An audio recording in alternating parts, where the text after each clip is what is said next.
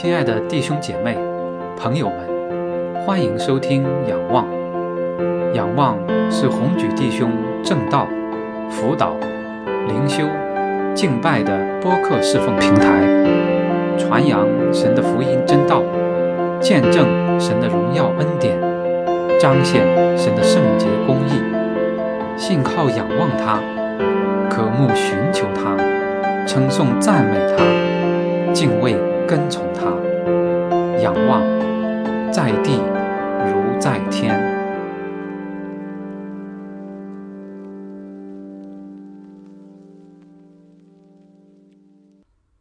啊，弟兄姐妹平安！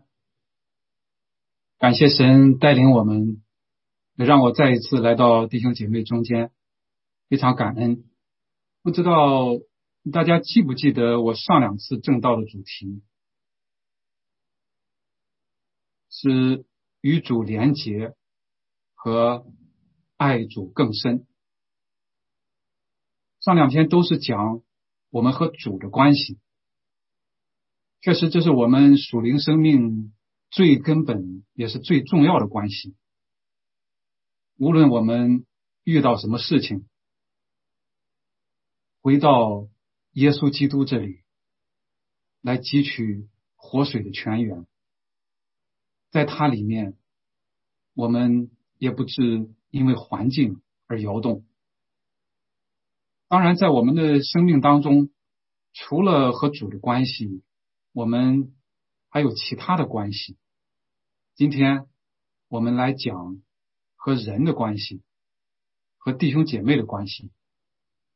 开始的时候，让我们先一起祷告。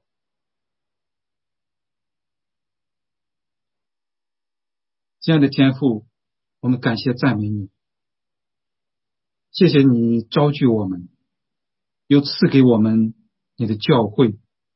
让我们和家人、亲友和弟兄姐妹在一起，我们就求你的圣灵来自由的运行在我们中间，让我们同感一灵，让我们的心向你来完全的敞开，让你的话语和真理进到我们里面，在我们里面。生根、生长，改变我们的生命，更新我们的方方面面，让我们越来越像你。我们感谢赞美你，祷告祈求是奉主耶稣基督的圣名，阿门。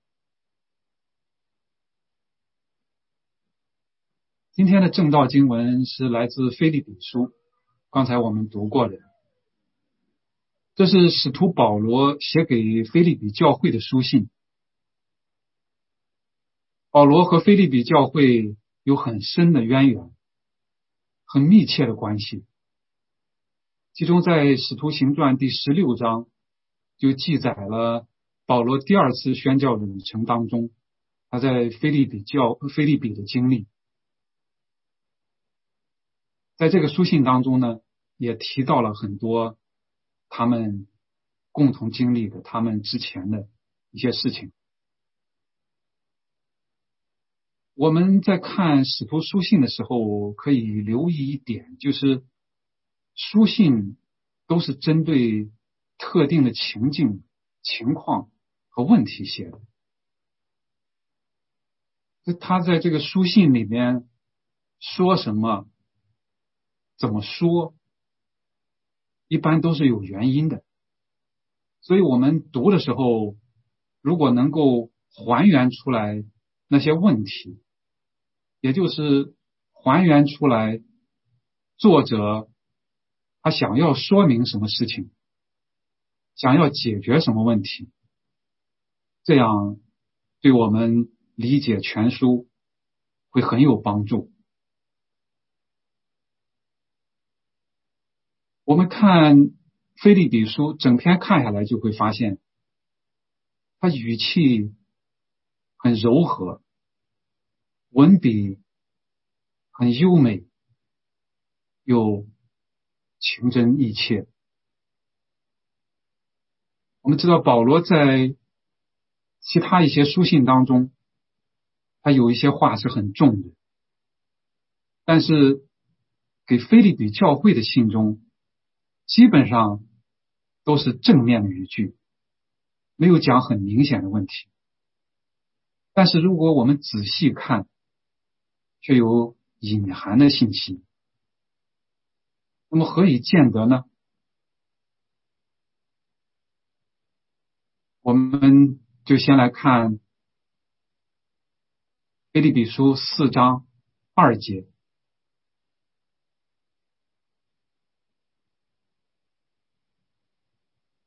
请翻一下投影片。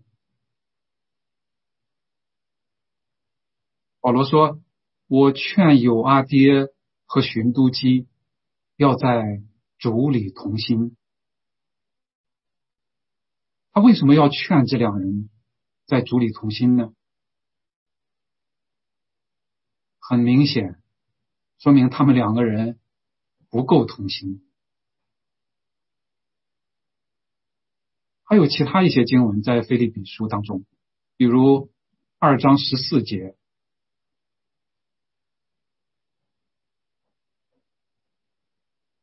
保罗对菲利比人说：“凡所行的，都不要发怨言，起争论，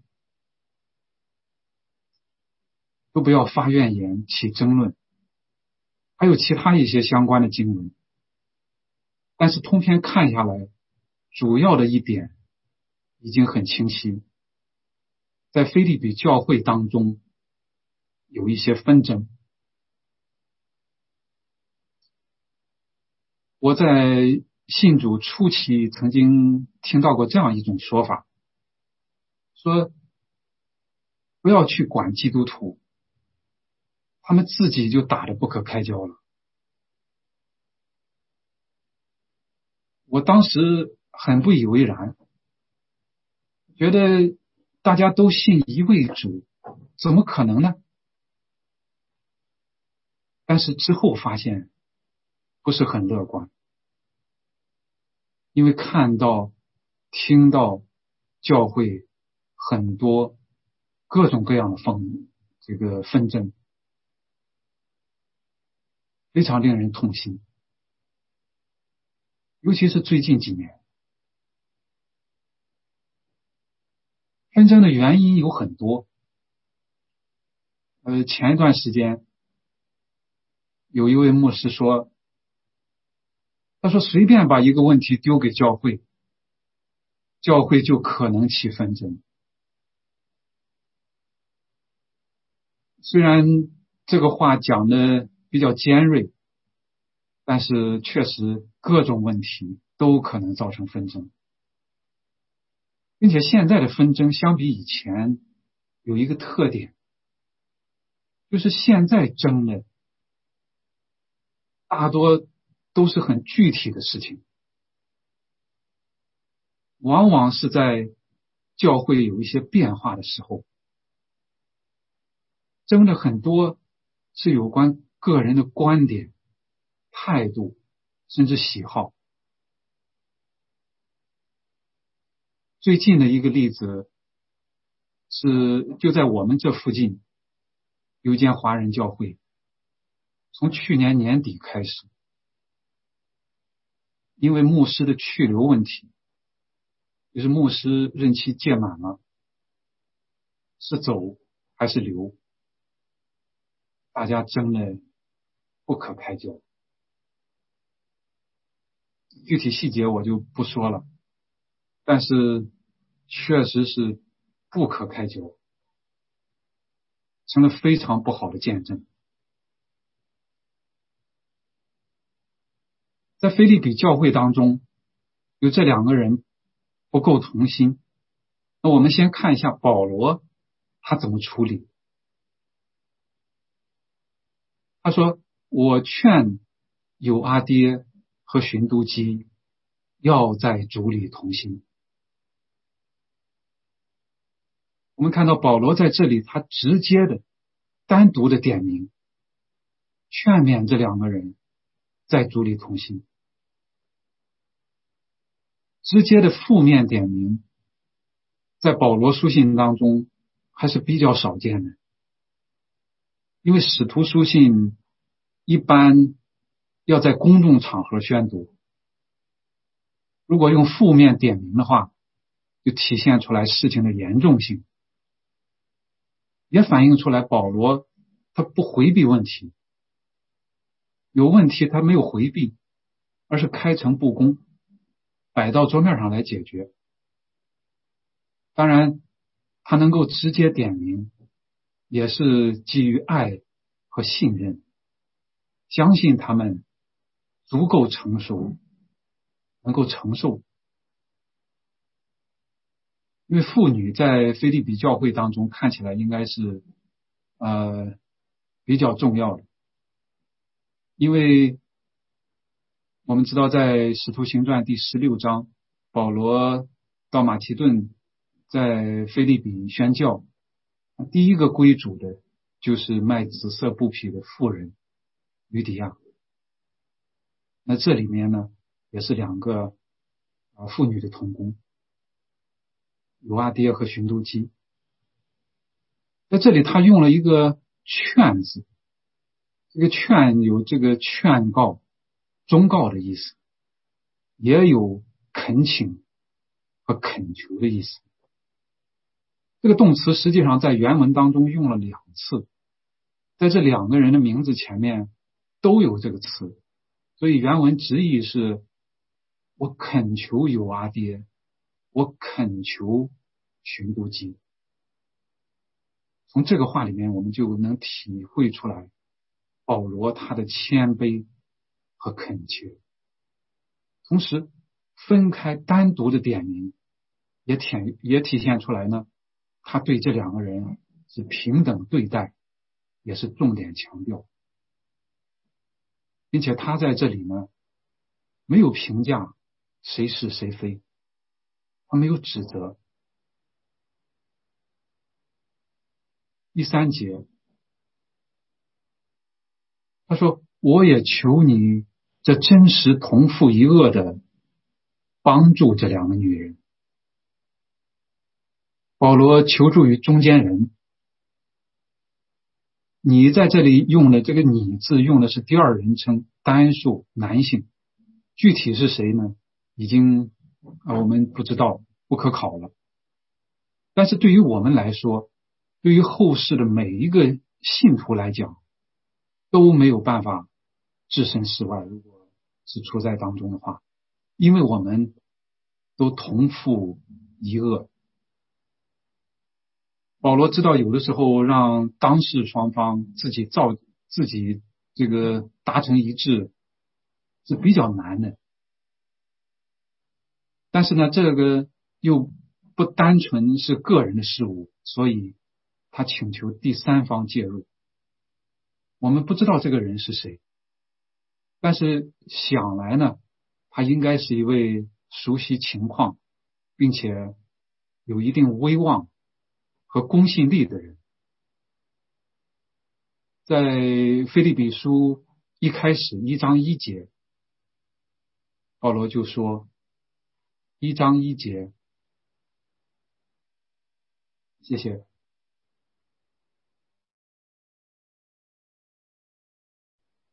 基督耶稣的仆保罗和提摩太写信给凡住菲利比，在基督耶稣里的众圣徒和诸位监督、诸位执事。他在书信人里边单独的点出了诸位监督、诸位执事，他们负有责任。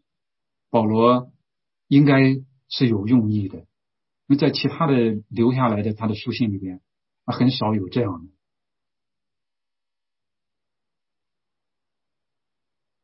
请再回到刚才啊，对四章三节，接下来保罗说，因为他们在福音上曾与我一同劳苦，还有格利勉，并其余和我一同做工的，他们的名字都在生命册上。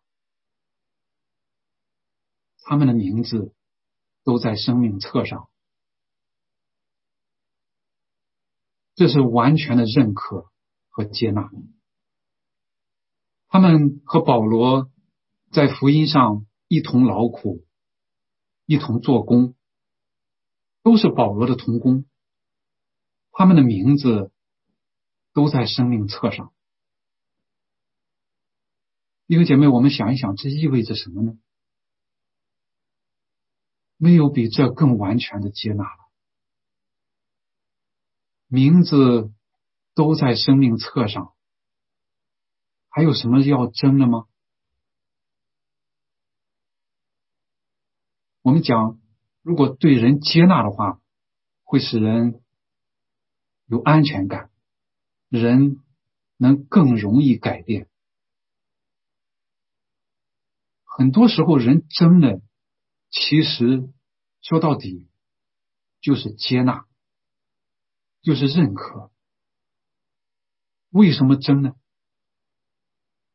因为缺才，所以争。生命里面缺少一些东西，比如说缺少接纳和认可。如果缺的东西补上，补上之后，就会有真正的改变和成长。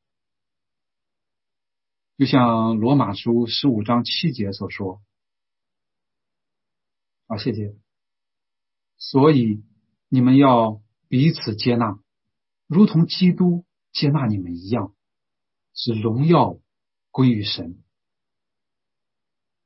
主耶稣已经接纳了我们。我们想，如果他不接纳我们，靠我们自己，我们有多少人能站立在他的面前？我们又怎么能不接纳弟兄姐妹呢？想一想耶稣相关的比喻，比如他讲的不饶恕人的恶仆，真的让我们警醒。除了指出菲利比教会当中的问题，保罗在信中还有正面的劝勉。我们来看第二章。首先是一到二节，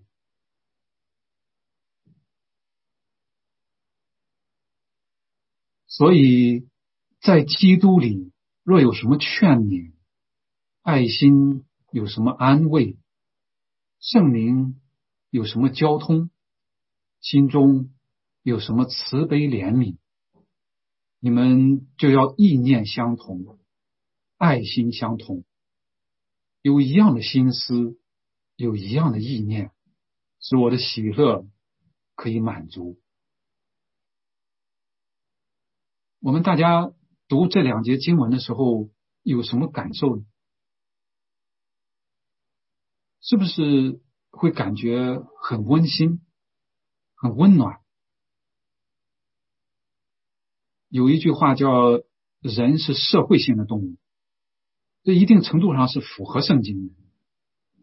因为神在造了亚当以后说，那人独居不好，所以他又造了夏娃，乃是照着他的形象造男造女，所以人是彼此需要的，个人不能离开群体，单独的生活，那样时间是不能长的，就像漂流在荒岛上的。鲁滨逊一样，他一个人是非常非常孤独的，他需要人和他在一起。那么，我们的基督信仰也是群体性、关系性的信仰。基督教非常强调团体生活，我们的信仰要在个人和团体生活当中活出来。这个是基督教和其他宗教相比一个很大的特色和不同。同时，我们所讲的福音，这个福音本身就是关乎和好的信息。神在基督里边已经和你我和好，但是我们想一想，我们自己与神真正和好了吗？与神的关系会影响我们的言语和行为。同样，与人的相处也会反映我们与神的关系。我们真的应当好好的反思。但是，我们都知道，真正的同心合一是不容易的。能不能合一，是对教会。对弟兄姐妹的挑战也是考验。在约翰福音当中，主耶稣被捕以前，他为教会、为教会和属他的人的合一来祈求。他最后为合一祈求，这说明合一的。重要是多么的重要，也说明合一的难度。在祷告祈求，在主耶稣的祷告祈求里面，他说：“我与父原为一。”这个是极大的奥秘，有非常非常深的含义。从一方面讲，我们可以这样理解。信徒之间彼此合一，整体上才能与基督联合，与神在一起。否则的话，假如纷争不断，甚至分隔、分裂，怎么能与主联合，与神同在呢？所以，我们不能不同心，一定要同心。那么，怎么样同心呢？二章一节，所以在基督里，若有什么劝勉、爱心，有什么安慰，圣灵有什么交通，心中有什么慈悲怜悯。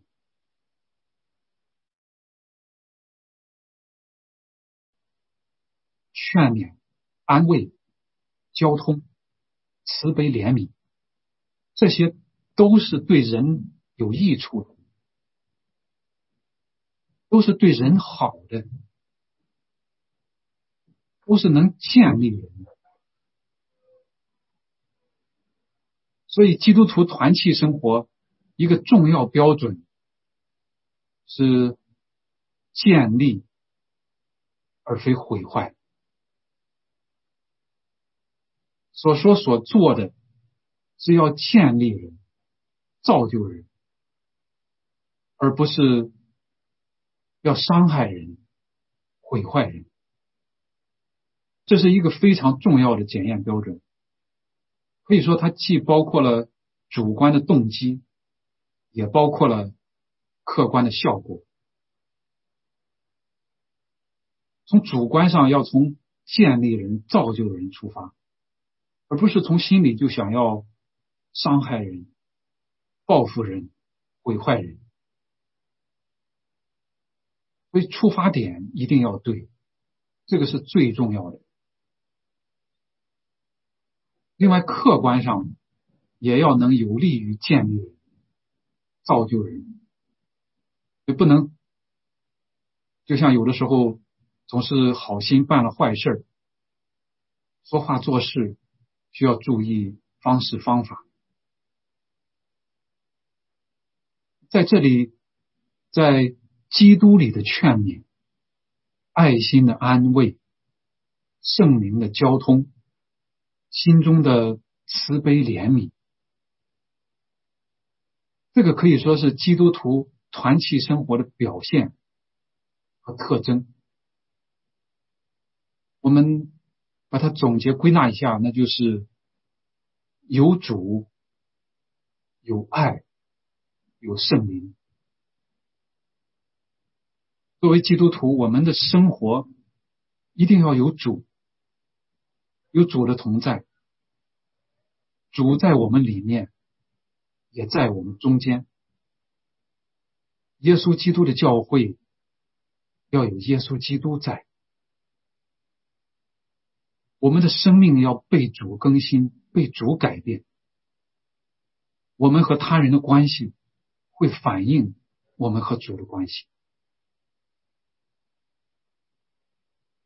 我们的生活也一定要有爱，大家互相关心，互相帮助，有困难大家一起帮。坦率的讲，我们弟兄姐妹之间互相帮助的见证，让我非常受感动。被主的爱充满，并且更多的来活出从主而来的爱。当我们给出去的时候，会有更多。我们的生活也一定要有圣灵，让圣灵来充满我们，圣灵来提醒我们。圣灵来引导我们，有圣灵的同在和光照，我们会不一样。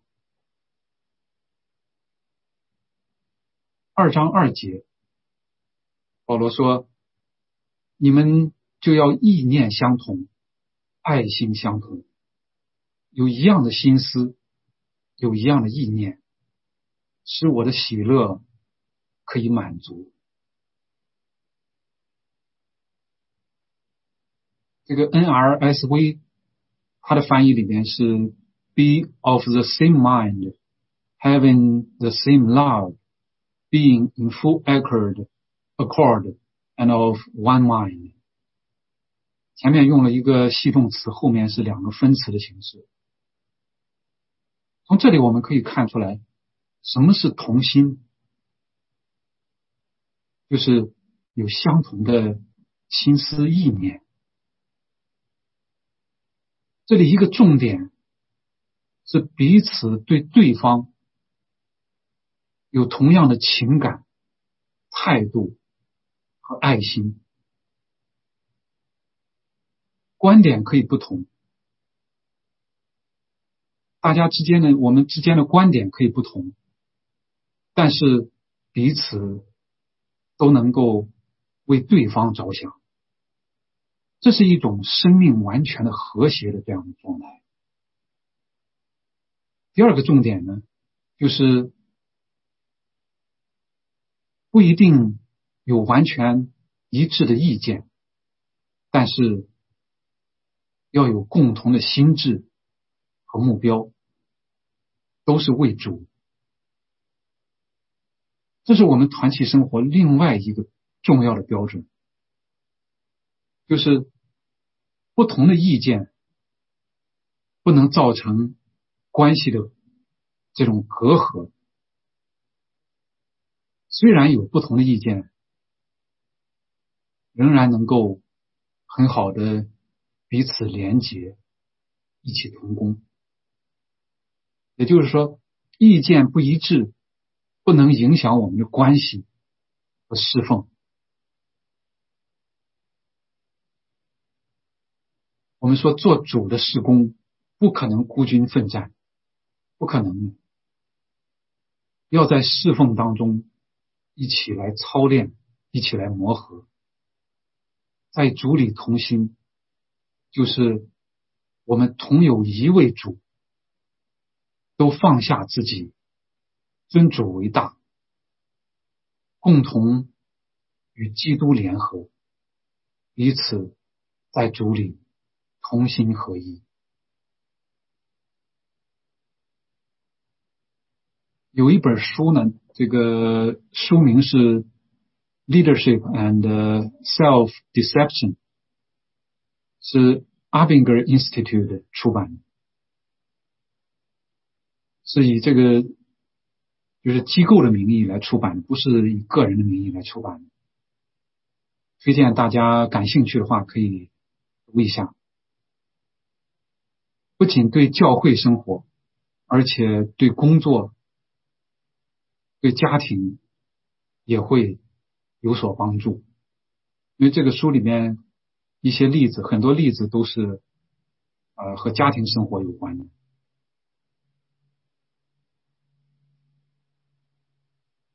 同心的益处有很多，我们可以想一下，大家都同心合一是一幅怎样的景象？那就是有神的同在和荣美，大家生活有见证，服饰有力量，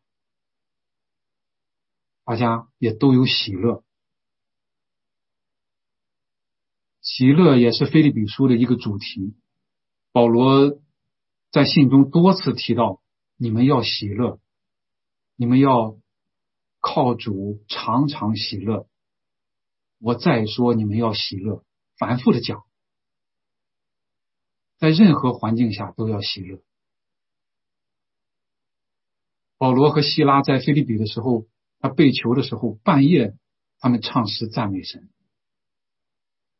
菲利比书这个书信本身也是在牢狱当中写成的，但是我们看到保罗他并不以为意，反而是说我就欢喜，并且还要欢喜。我们的境况和保罗相比又怎样呢？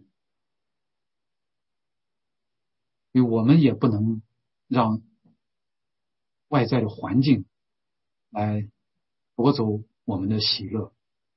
和主同在的喜乐，不同心的坏处也很多。我们也可以想一下，不同心其实对每一个人都不好，教会出现破口，受亏损，神的名不被荣耀。那么，怎么避免这种情况呢？二章三节，凡事不可结党，不可贪图屈服的荣耀。结党可以说是教会的大敌，按人站队，分割身体，在结党分派的时候，真理。不再重要，事实不再重要，是非善恶很多时候也不再重要。重要的只有所属派别的立场、影响，还有利益。当然，我们说人的交往不可能都是一样的。总有相对熟悉一些的，还有接触少一些的，这很正常。但是不应当结党分派，那样很容易造成纷争。虚浮的荣耀，这里讲的不可贪图虚浮的荣耀。虚浮的荣耀，它凸显的是自己的欲望，多数都是追求。名声、地位、荣誉或者光环等等这些外在的东西，但是要得到这些，往往需要去争、去比、去表现。一旦达不到的时候，心里往往会失衡，做出不利于合一的事情。弟兄姐妹们，我们也要反思，是否将世界上的东西带进了教会生活。其实，教会的很多问题都是可以说都是世界的反应。我们要警醒，不要把世界的东西带进教会，不要按照世界的方式在教会里做事。教会应当影响世界，不是让世界来影响教会。作为神所拣选的圣徒，我们应当和世界有。所分别，不能让世界上的东西来左右我们。那只有我们真正放下自己，彻底的粉碎自我的欲望，才能真正以主为主，才能真正为神的荣耀而活。自我的欲望和雄心，时刻都需要警醒。那么怎么做呢？第三节接下来，只要存心谦卑，个人看别人比自己强，个人看别人比自己强，容不容易做到呢？不容易，太难了，是不是？反过来，个人看自己比别人强，很容易。我们想是不是这样？尤其是在纷争的时候更是如此。纷争的时候，很多时候大家都是在比，比什么呢？一般的都是比谁对，比谁强，比谁更对，比谁更强。其实很多时候。个人的观点真的没那么重要，是很重要，但是没那么重要。至少是很多时候没有我们自己想象的那么重要。比谁强，就更没有止境了，比不完。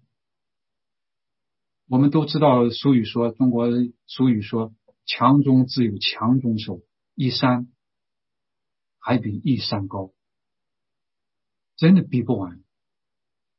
总是去比的那些，也往往还没有真正认识到世界有多大，别人在一些方面有多强。但是总是去比，又容易造成纷争。相反，合一隐含着谦卑，或者说。只有谦卑，才可能合一。其实，人怎么看别人，怎么看自己，是一种智慧。那么，人本能呢，往往都是倾向于放大自己的优点，同时，也倾向于放大别人的缺点。自己身上的缺点。总是有开脱和原谅的理由，但是缺点如果在别人身上，自己就觉得有时候难以容忍。但是真正的智慧，也是圣经所教导的，就是认识到每个人都是独特的，都有不同的特点和恩赐。在每个人的身上都能看到比自己强的地方，即使是最弱小、有时候最不起眼的人，也一定有比我们自己强的地方。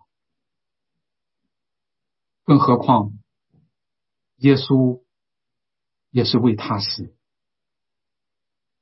所以我们要学习的是别人的长处。这样才能更好的进步，才能不断的提高。教会的服饰一定是要互相尊重，彼此配搭。二章四节，个人不要单顾自己的事，也要顾别人的事。弟兄姐妹，我们看看。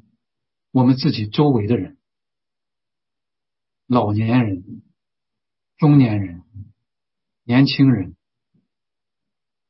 youth 孩子，各种各样的需要。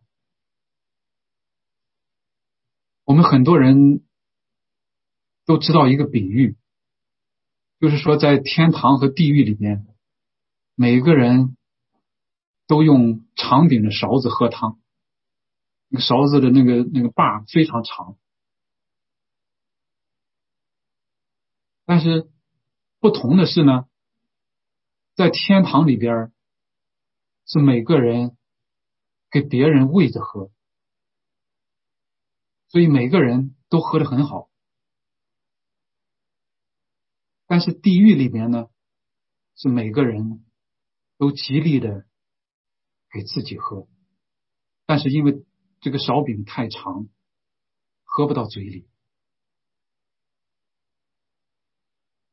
这个比喻在说，当我们互相关心、彼此服侍的时候，就像是在地如在天。但是，当我们只顾自己，不顾别人的时候，又是在地如在渊。我们想一想，在纷争的时候，这些事情、这些需要，能顾多少？教会能做的、需要做的、应该做的，有很多。很多，亲爱的弟兄姐妹，摆在我们前面的使命和事工，我们同心合意也做不完。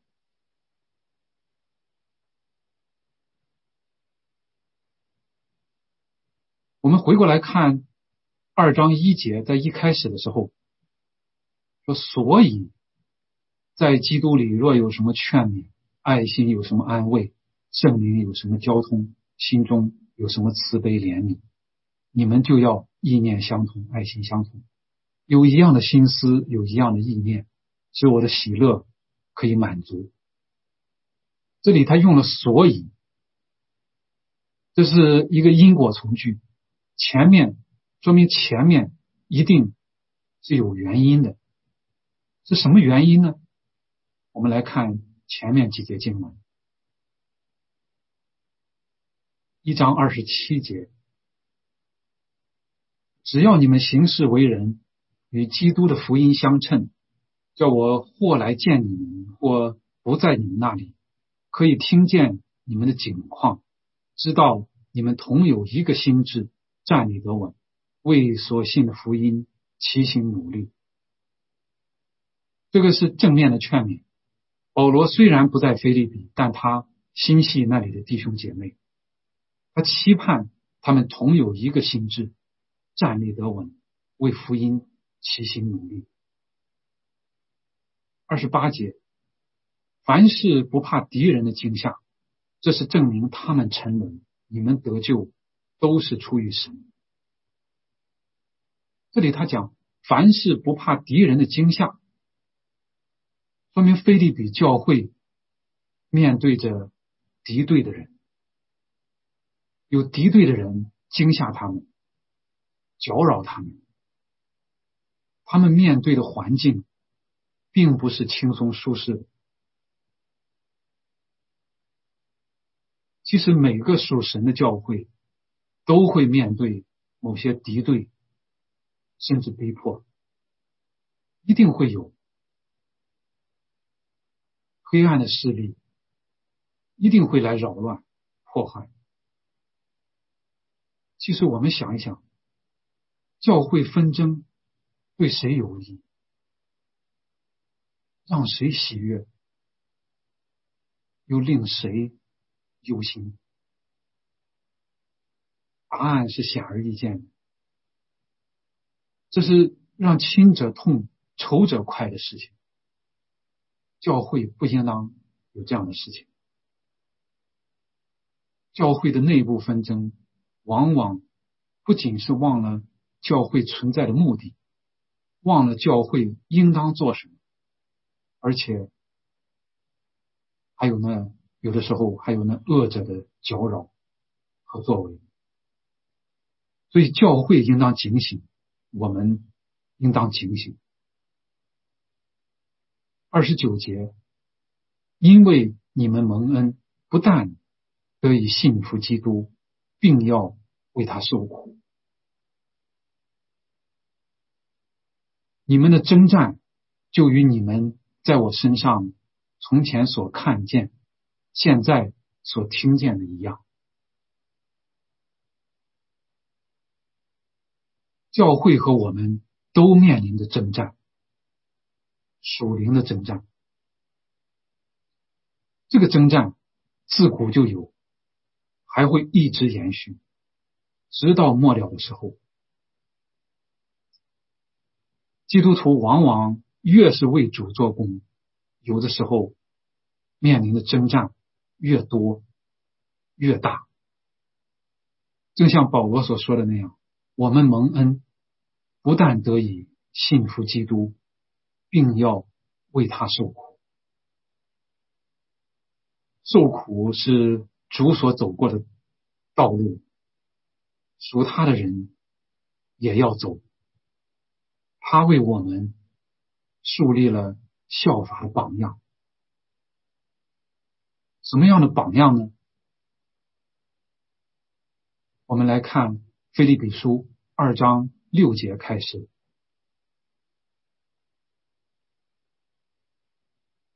他本有神的形象，不以自己与神同等为强夺的，反倒虚己，取了奴仆的形象。成为人的样式，既有人的样子，就自己卑微。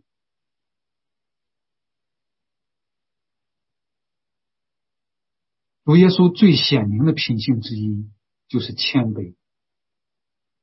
谦卑其实是得胜大多数罪的品质。耶稣基督他本有神的形象，反倒虚己。就是他倒空自己，成为人的样式。他是自己卑微。对人来讲，谦卑容易做到吗？就像我们刚才所说的那样，非常困难。一个原因就是人很容易就会骄傲起来，再有就是人很多时候意识不到自己骄傲。最后一种情况，我们自己首先要有警觉，多注意反省，保持和主的亲密的关系，同时也要能听得进别人的意见。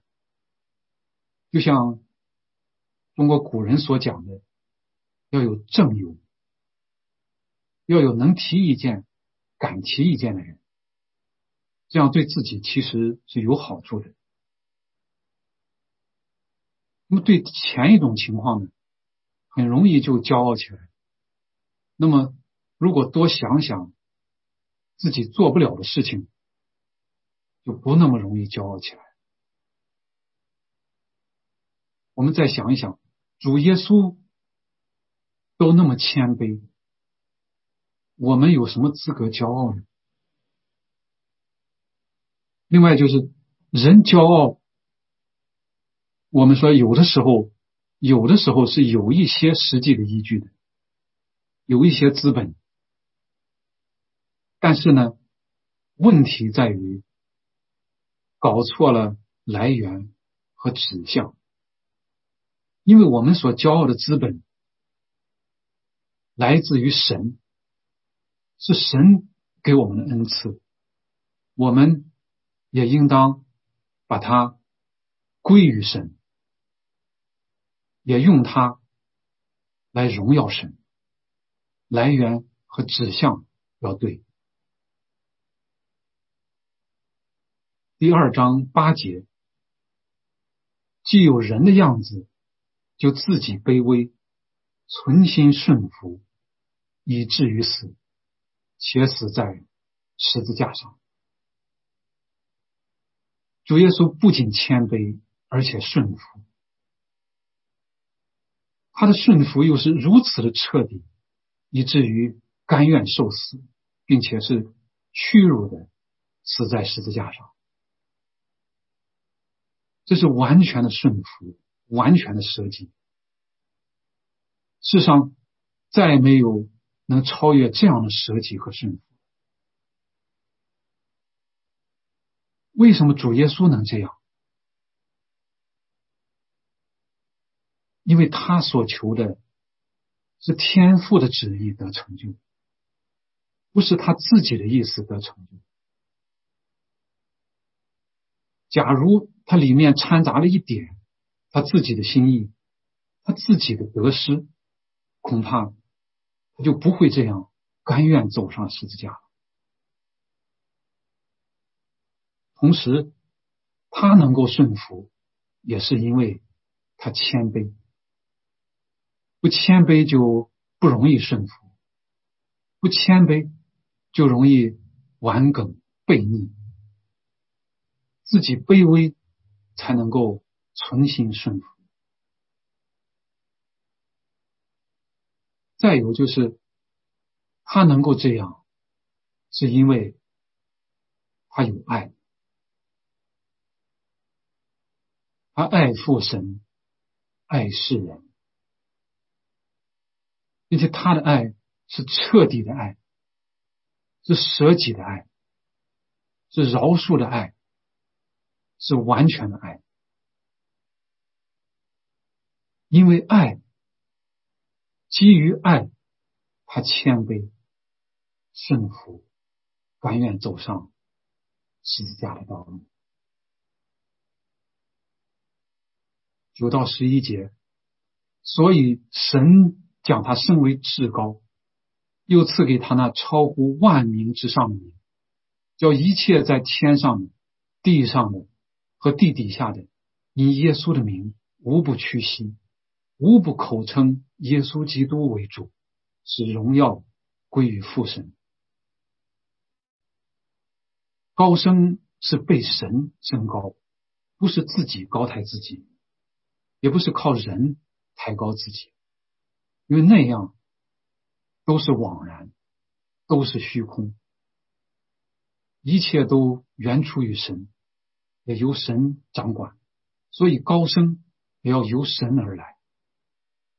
自己谦卑，存心顺服，到了时候，神会讲人升高，就像主耶稣一样，因着他的谦卑和顺服。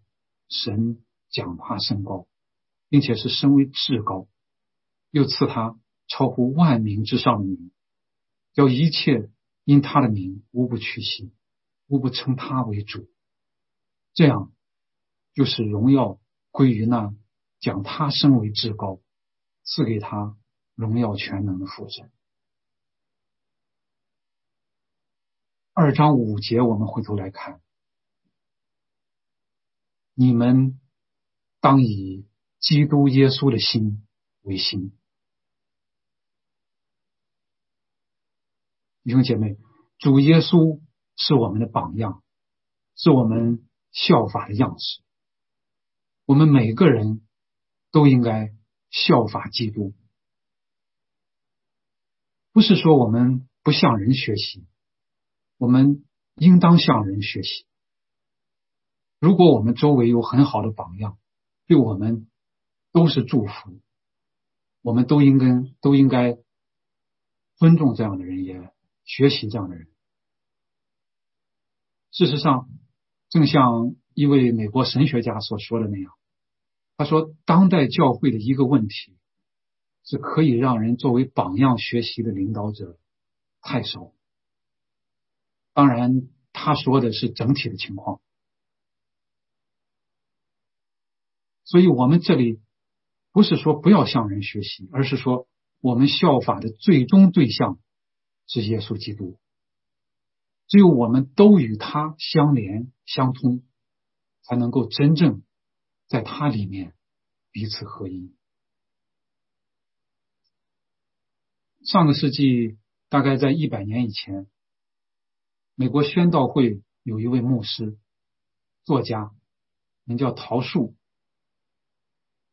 他出生在滨州，年轻的时候呢，在阿克隆一个轮胎公司工作。有一次，他听到街头布道归主，后来成为牧师，写了不少书，很有影响力。他曾经讲过一个钢琴调音的道理。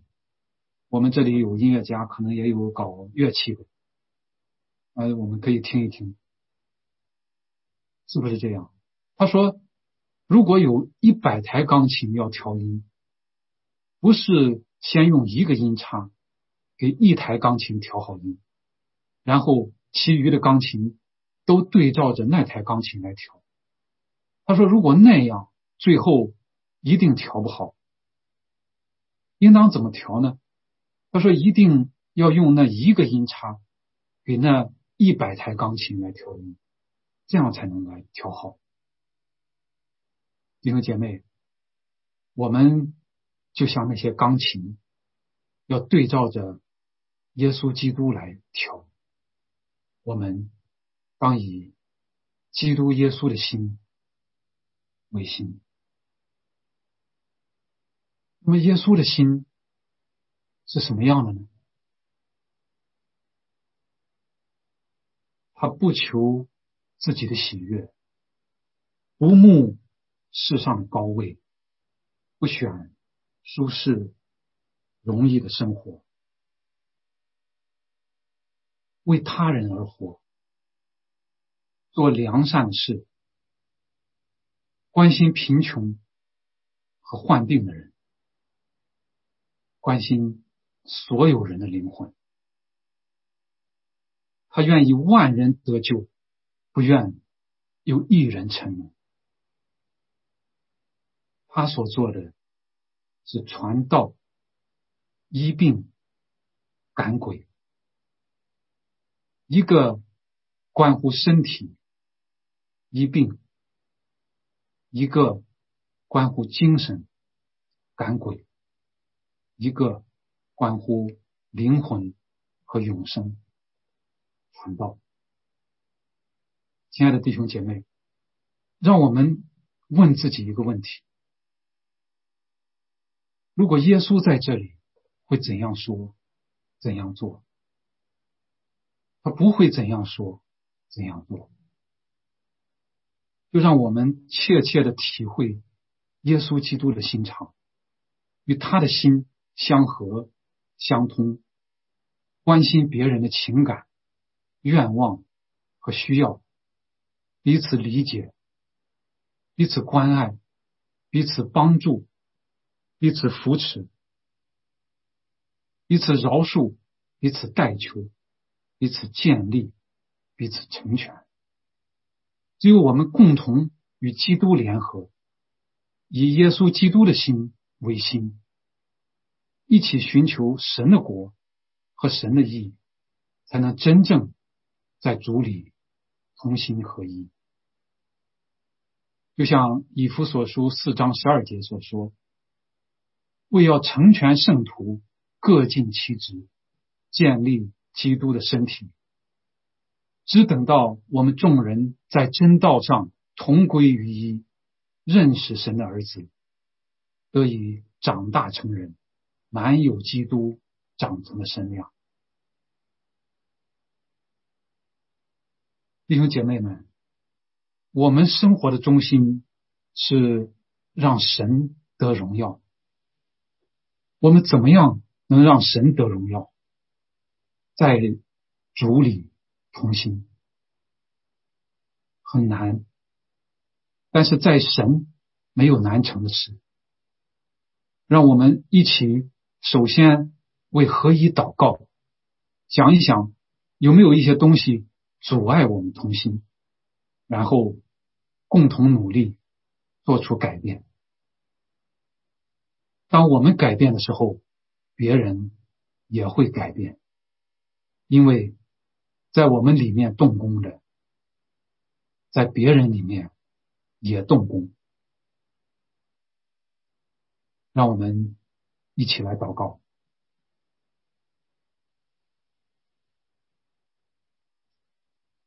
亲爱的天父，爱我们的主，谢谢你，谢谢你自甘卑微，道成肉身来到世上，并且存心顺服，为我们的罪死在十字架上。主啊，你如此有荣耀，因着爱，你却能够这样。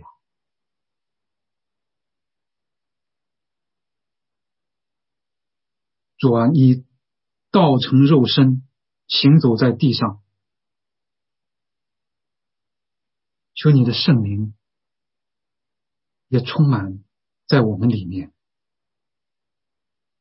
让我们有像你一样的生命，就是让我们也能够肉身成道，像你一样而活。让我们在你的里面，也在弟兄姐妹中间；让我们在你的里面彼此劝勉，凭爱心彼此安慰，在邻里彼此交通，心里充满慈悲怜悯。让我们放下自己，谦和、谦卑，彼此尊重，也彼此关爱相顾。让我们为你成为美好的见证，也为你打那美好的仗。求你，就让我们完完全全的合而为一，一起来配搭同工，建立你的身体，为你的福音一同劳苦做工。我们属你的人，我们相信名字已经记在生命册上。将来必在那里重新相聚，并且在你的荣耀里一同来称颂赞美你。谢谢你，我们祷告感恩是奉主耶稣基督的圣名，阿门。感谢收听本期仰望，请为红举弟兄的服饰代祷。欢迎订阅播客，及时收听最新播出，并转发分享。更多信息请访问网站 ywbehold. 点 podbean. 点 com。愿上帝赐福于您和您的家人。